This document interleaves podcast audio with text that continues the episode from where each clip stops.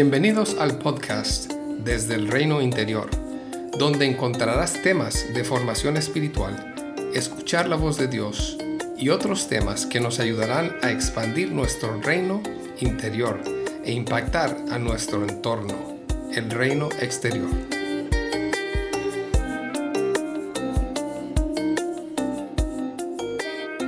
Hola amigos y amigas. Estos días he estado meditando en el amor y la gracia de Dios y cuánto Él ha hecho por nosotros y sigue expresando su amor incondicional a cada uno de nosotros y a este mundo. Su invitación a relacionarnos con Él y seguirle es totalmente motivada por amor. Un amor que en mi opinión es difícil de comprender para nosotros como seres humanos, pues es un amor exuberante, sin obligación y que deja a nuestra voluntad ser libre para seguirle o no. En esta página, a través de los podcasts y de los retiros mensuales, mi deseo es que podamos crecer en la conciencia de las invitaciones que Dios quiere darnos para seguir nuestro proceso de transformación, para expander el reino interno y externo, pero también deseo poder expresar su gran amor por nosotros y ese pacto eterno que Él tiene con cada uno. Resaltar el amor de Dios y la cercanía de Jesús en nuestro día a día y la constante compañía del Espíritu Santo es muy importante, porque creo que a veces en nuestro caminar con otros y aún en mi caminar personal podemos dejar de vista esto tan vital, su gran amor por nosotros y por la humanidad entonces podemos vivir y promover métodos, formas, maneras, religión, pero no una relación de amor. No quiere decir que Dios desee pasividad, inacción e independencia de su voluntad. Solo quiero enfatizar que la respuesta que Él desea es que respondamos en amor a su amor. Voy a repetir esto otra vez. Él desea que respondamos en amor a su amor. Hoy quiero compartir cuatro imágenes, cuatro palabras que describen quién es Dios y que nos recuerdan que podemos descansar en la seguridad de su amor. La primera es Dios como iniciador y perfeccionador de nuestra fe. Ese se encuentra en Hebreos 12. Todo el capítulo es muy profundo, pero solamente voy a leer los versículos 2 y 3 que dicen así. Fijemos la mirada en Jesús, el iniciador y perfeccionador de nuestra fe, quien por el gozo que le esperaba soportó la cruz, menospreciando la vergüenza que ella significaba y ahora está sentado a la derecha del trono de Dios. Así pues, consideren aquel que perseveró frente a tanta oposición por parte de los pecadores, para que no se cansen ni pierdan el ánimo. Otras versiones de la Biblia usan las siguientes palabras. Él es el autor y consumador de nuestra fe el campeón que inicia y perfecciona la fe, el pionero y perfeccionador. Él es el autor de tu historia de amor y tu relación con Él.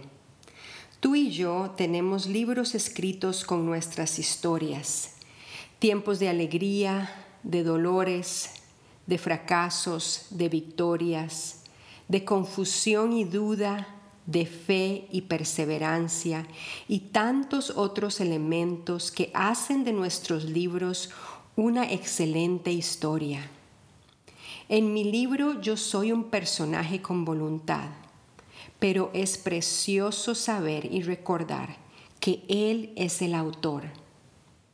En unas versiones en inglés se usa la palabra pionero, pionero de nuestra fe. Y aunque todos sabemos lo que significa esta palabra, a veces me gusta buscar la definición para abrir mi corazón y mi mente a esta ilustración, a esta imagen. Pionero, persona que explora nuevas tierras. O sea, Él ha explorado y va delante de ti. Persona que da los primeros pasos en alguna actividad. En otras palabras, precursor, fundador. Él es el pionero, el iniciador de nuestra fe. Me hace pensar también en el texto que se encuentra en Juan 4:19. Nosotros le amamos a Él porque Él nos amó primero. Él nos amó primero aún ese primer paso de amor. Él es el iniciador. ¿Cómo puedes descansar en este tiempo que estás viviendo, reconociendo y dando espacio para que Él siga siendo el autor, el pionero, el iniciador, el perfeccionador de tu fe? ¿Puedes imaginarte a Jesús como este pionero, como este iniciador? ¿Qué imagen viene a tu mente? La segunda palabra imagen que quiero compartir contigo, que nos puede traer descanso, es Dios como refugio. Nahum 1.7 dice así, El Señor es bueno, un refugio seguro cuando llegan las dificultades. Él está cerca de los que confían en Él. ¿Qué imagen viene a tu mente cuando piensas en un refugio? Existen diversos tipos de refugio en diferentes lugares. Hay algunos refugios de montaña para los peregrinos o los que hacen senderismo o suben montañas muy altas. En lugares estratégicos hay refugios para descansar, para poder comer y reponer energía. Esos refugios también se utilizan para la protección de los elementos naturales, vientos fuertes, nieve, lluvia, frío o calor. Y para ir también asimilando la altura mientras vamos escalando altas montañas donde se nos hace difícil respirar. Cada refugio está adaptado para la protección de las condiciones externas sean cuales sean las condiciones de tu vida, Dios es tu refugio. En tu vida y mi vida seremos invitados a seguir descubriendo nuevas alturas, nuevas tierras con diversos terrenos, valles, montañas, bosques con poca visibilidad y otros. En cada momento, Dios es y será nuestro refugio ideal para descansar, tomar fuerzas y poder seguir el camino. Torre fuerte. Proverbios 18:10 nos habla de esa torre fuerte que también en batallas nos da protección. Una torre que es usada para subir y ganar perspectiva. Torre inexpugnable es el nombre del Señor. A ella corren los justos y se ponen a salvo. Otras versiones hablan de torre fuerte, pero como me gustan las palabras nuevas, veamos el significado de torre inexpugnable. Significa invencible, inconquistable, incontestable, inalcanzable. Dios es esa torre para nosotros, la torre más fuerte, la torre más alta, la torre para ponernos a salvo. Hace unas semanas atrás un amigo nos llevó a la Catedral de Málaga para explicarnos algunas cosas de su historia y del arte. Aprendí mucho ese día y no puedo compartir todo aquí, pero fue muy inspirador. Algo que me encantó de las torres altas de las iglesias es que fueron diseñadas como un símbolo y recordatorio de que Dios es la torre más alta, para recordar su supremacía. Antiguamente ningún edificio que se construyera en la ciudad podía ser más alta que la torre de una catedral. Esta imagen me ha quedado grabada en mi corazón y ahora veré las torres de las catedrales con ese recordatorio de Dios como torre fuerte. ¿Qué imagen de torre fuerte viene a tu mente? Esa torre no se compara a la torre que es Dios, pero es una buena imagen para que puedas correr a Él y ponerte a salvo cuando te sientas amenazado o atemorizada. La última imagen que quiero compartir en este tiempo es la imagen que habla de Dios como roca eterna. Isaías 26, 3 al 4 dice así.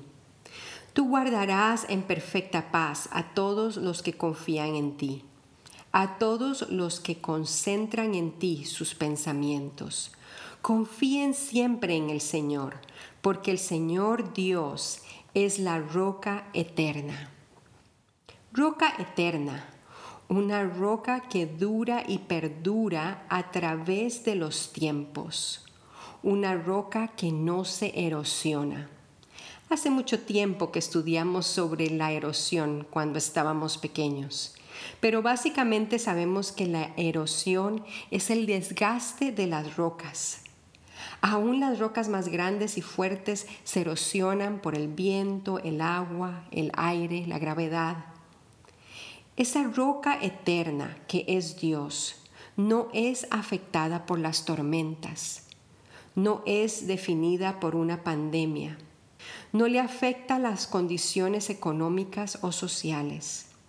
Él sabe y reconoce que nosotros sí somos impactados por los vientos, los cambios, pero Él nos ofrece ser ese lugar seguro, inconmovible en el que podemos confiar. Él es la roca eterna y sus promesas tampoco se erosionan. Hoy mi invitación es que podamos usar estas palabras e imágenes que nos ayudan a recordar cuánto nos ama Dios y quién es Él para poder descansar y confiar en medio de las circunstancias que estamos viviendo. Te doy una idea práctica. En momentos difíciles, a veces yo busco una imagen que va conmigo día a día alguna imagen que me ayude a recordar lo que Dios está tratando de decirme o de enseñarme de maneras profundas. A veces busco esa imagen en el Internet y la coloco en un lugar que me ayude a verla día a día, varias veces al día. ¿Qué palabra o imagen necesitas en este tiempo? Dios como autor de tu fe de tu historia de vida y tu historia de amor con Él? Dios como pionero y perfeccionador de tu fe, el que va adelante y sigue trabajando a tu favor. Dios como refugio en tiempos de dificultad, ese refugio contra los elementos de la vida. Dios como torre fuerte donde estás a salvo, esa torre donde puedes estar seguro y esperar por perspectiva. Dios como roca eterna, esa roca que no se erosiona y en la cual puedes confiar. Pregúntale al Espíritu Santo que de todo lo que has escuchado, Él te muestre cuál es la imagen y su invitación de hoy para ti.